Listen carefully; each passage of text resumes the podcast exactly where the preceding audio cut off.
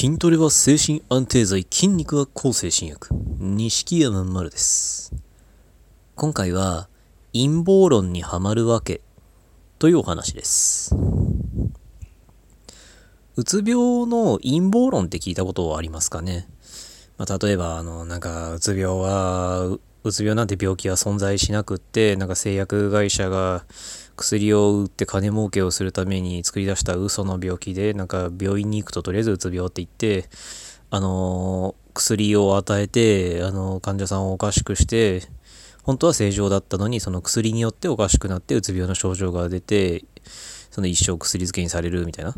とか。まあ、これが多分一番メジャーな陰謀論だと思うんですけど、まあ、他にも、あのーなんかアメリカが日本を支配下に置くために日本の人口を減らそうと、あのその病気になる薬をばらまいているとか、あるいはなんかあのアルミホイルとかだっけな、なんか身近にある、こう、どこの家庭にでもあるような、そういう商品の中になんか特殊ななんか電磁波を放つようなものを仕込んでおいて、それを日常生活で使うことで、日本人がなんか精神疾患がどんどん増えていって国力が低下するとか、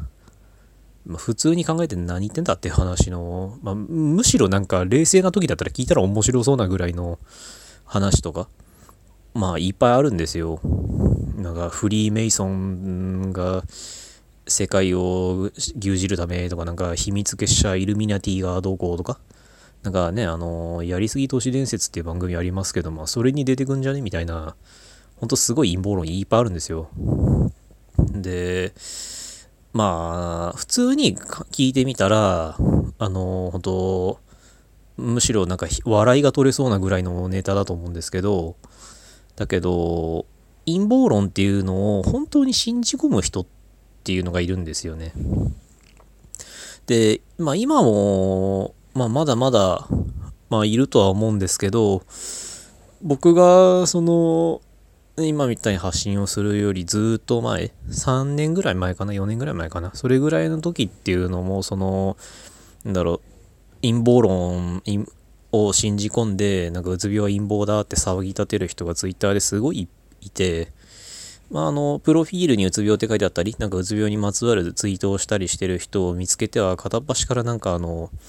まあしつこくネット上でつきまとってあのうつ病は陰謀なんです。全ては薬によって作られた嘘なんですとか。だから弾薬してください。今すぐ弾薬してくださいとか言って。まあねいろんなものをいろんなその弾薬をするためのいろんなものを進めたりとかまあしてるような人たちがいっぱいいたんですけど今もいるのかな？そこまで過激なのかはわからないですけど今もまあ陰謀論者っていうのはすごいいるみたいで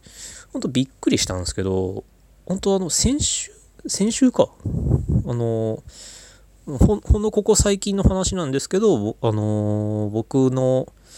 あの僕2つツイッターアカウント持ってるんですけどその1つそのうちの1つにあの精神病院で筋トレをやらせないのは薬を売るためなんですよみたいなことを言ってきた人がいたんですよね。ちょっとその人のプロフィール見たらパーソナルトレーナーって書いてあって本当本当たまげたんですけど。でもなんかそんな風になんかうつ病はこうなんだよとかあの病院はなんかお金儲けのためにこういうことしてるんだよみたいなこととかを本気で言ってくる人がいるんです。で、まあ、とにかくそういうのはもう無視した方がいいんですけどじゃあその陰謀論者たちってそもそもなんでハマるのかなって思ったんですけど、まあ、そういうのにハマっていく人たちのハマる過程の話とかっていうのをいくつかまあ見たんですけど、まあ、本当いくつかに過ぎないから全部ではないとは思うんですけど、まあ、なんだかんだ言って病気とかあとは病気以外でも何か何かしら生きづらさを抱えてどんどんどんどん社会から孤立していくことで孤独感が強くなっていってそんな時にあの陰謀論とかを見つけてまああの陰謀論って要はあの今周りの全ての人間が信じているあ周りの全ての人間が騙されているあのなんか裏社会の真実を自分が知ったみたいな感覚になれるみたいなんですよねその陰謀論を信じるっていうのは。なんかあの普通の人たち？はあの自分の周りにいる普通の人たちはこの世界の巨悪に気づいてないこのうつ病というのは作り出された嘘の陰謀の病気なんだっていうのを周りはみんな誰も知らないんだけど自分だけがその真実を知っているってこの真実を広めてみんなを助けてあげなきゃいけないみたいななんかあの孤高の戦士になったような何か今まではずっと孤独感を感じていたんだけどむしろそのなんか孤独であることが肯定されるようななんか自分の生活に張り合いが生まれてしまうっていうなんかそういう、まあ、変な魔力というか魅力というかがあるみたいなんですね。なので結構その孤独感募らせた人がああもちろんその陰謀論をあの冷静に見られないそのそれおかしくないって言ってくれるような人が周りにいないとかっていうのもあってどんどんはまり込んでいってしまうっていうのもあるんですけど、まあ、あると思うんですけどただそういうふうにあの自分がねなんか世界を良くするために戦っている戦士になったようなそんな気分になれるみたいなんですね。からまあどんどんハマっていってで同じようになんかそんなバカな話あるわけないだろうって言われてきた同じような、ね、陰謀論者を見つけてはなんか仲間意識を持ってなんかね巨大な陰謀と戦うなんか正義の組織みたいな気分に、ね、なれるみたいなんですけど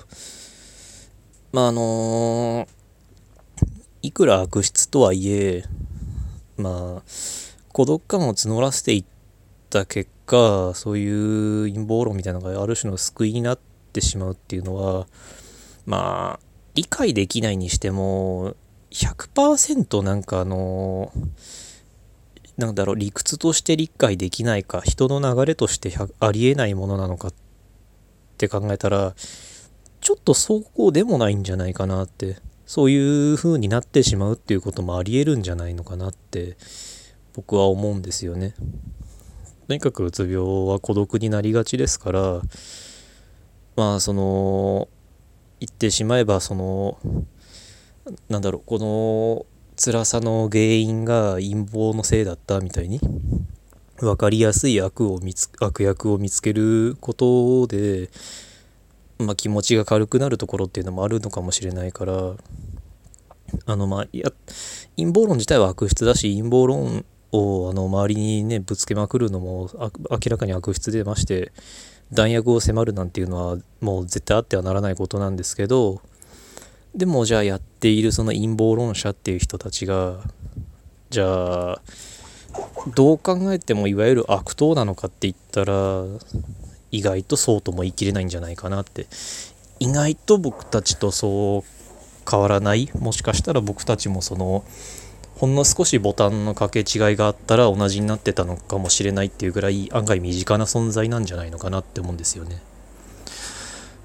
だからあのー、まあね孤独感を募らせた時にそれを陰謀論を信じ込まないようにはどうしたらいいかっていうのはなかなか難しいとこだと思うんですけど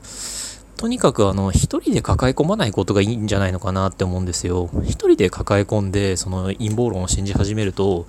多分その信じ始めた陰謀論を肯定するような情報しか自分で収集しなくなると思うんですよね。だからあのー、そうやって陰謀論とか見てなんか怖くなったり不安が煽られたりした時っていうのは一人で抱え込もうとしないでやっぱあの冷静な立場の人にこうなんだろう相談とかしてみたらいいんじゃないのかなって思うんです。まあ、それこそあのなんだったらツイッターでなんかこんなこと言われたんだけどみたいに言うのもいいと思うんですよ。それだとなんか、あ、それ無視した方がいいよみたいに普通に言ってもらえるかもしれないし。だからとにかく、その、本当一歩間違えると、僕だってあなただって、その陰謀論者と同じになってしまうかもしれないし、ね、あの、とにかく、あの、全部一人で抱え込もうとしないで、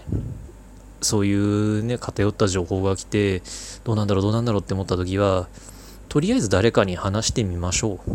それがきっとあの冷静さを取り戻す多分一番いい手段なんじゃないのかなって僕は思います。今回はこんなお話でした。ご意見、ご感想、ご質問などありましたら Twitter の錦山丸までお願いします。ありがとうございました。